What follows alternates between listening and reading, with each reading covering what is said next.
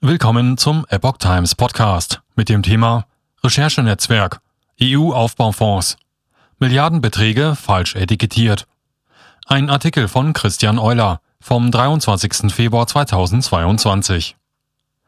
Die EU investiert knapp 724 Millionen Euro in Förderfonds von nie dagewesener Höhe. Ein Recherchenetzwerk hat Dokumente der EU-Kommission angefordert, um die Verwendung der Gelder nachvollziehen zu können. Doch Brüssel hüllt sich in Schweigen. Die Europäische Union gibt sich großzügig, wenn es darum geht, die Folgen der Corona-Krise zu meistern. Die Summe ist gewaltig. Im Rahmen des Hilfsfonds Next Generation EU werden bis 2026 rund 800 Milliarden Euro durch Anleihen auf den Kapitalmärkten mobilisiert.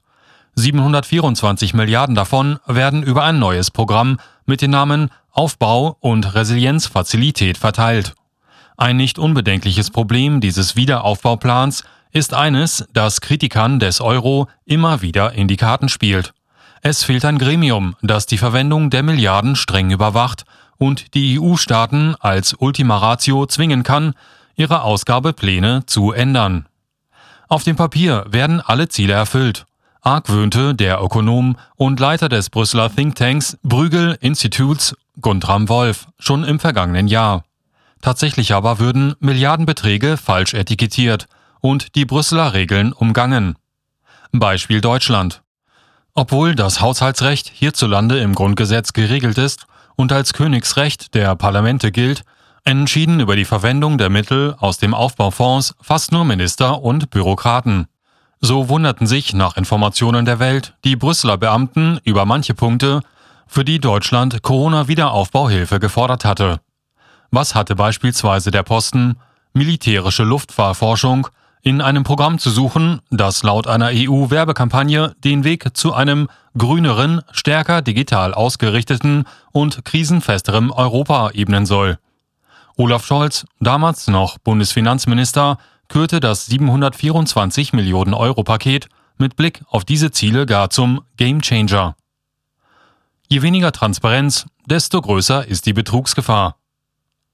Die Bundesregierung ließ sich indes nicht von Brüssel beirren und machte deutlich, dass der Wiederaufbaufonds von der deutschen Regierung bereits verabschiedet worden sei und dass es daher keinerlei Spielraum für Änderungen gebe. Nicht ein einziges Komma in dem Plan kann geändert werden, lautete die eindeutige Botschaft. Deutschland fand sich in guter Gesellschaft, wie Recherchen des europaweiten Journalistenbündnisses offenbaren, das von der Investigativplattform Follow the Money in den Niederlanden organisiert wird. Danach schickten auch die Regierungen von Frankreich, Polen, Rumänien, Italien, Belgien, der Tschechischen Republik, Slowenien und Dänemark Pläne für milliardenschwere Ausgabenprogramme nach Brüssel, ohne ihre jeweiligen Parlamente um deren Segen gebeten zu haben. Italiens Regierung etwa verteilte, ohne dass die Volksvertreter davon wussten, 400 Millionen Euro, die für Digitalisierungsprojekte vorgesehen waren, in andere Kanäle um. Bei dem Versuch, Zugang zu Unterlagen über die Verwendung der Gelder zu erhalten, stießen die Reporter auf erhebliche Widerstände, sowohl in der EU-Kommission als auch in einigen Mitgliedstaaten. Die Krux. Je weniger Kontrolle und Transparenz, desto größer ist die Betrugsgefahr. Der Chef des Europäischen Amts für Betrugsbekämpfung, Wille Itella, warnte bereits seit langem vor einem großen Risiko, dass die Fondsmittel missbraucht werden könnten. Dies könnte insbesondere Deutschlands Steuerzahler teuer zu stehen kommen. Denn die Haftung für den Schuldenberg übernimmt nicht die EU, sondern die Mitgliedstaaten entsprechend ihres Anteils am EU-Haushalt. Das Kanzleramt hat sich vehement aller Veröffentlichung verweigert. Die Bundesrepublik ist mit mehr als 65 Milliarden Euro der größte Nettozahler im Wiederaufbaufonds, rechnet der Bundesrechnungshof vor. Hinzu kommt laut Deutschlands obersten Finanzkontrolleuren weitere Haftungsriesen in Milliardenhöhe. Etwa falls andere Mitgliedstaaten ihren Zahlungsverpflichtungen nicht mehr nachkommen können oder wollen. Ein schlechter Deal angesichts der 25,6 Milliarden Euro, die Deutschland aus dem EU-Wiederaufbaufonds bekommen soll.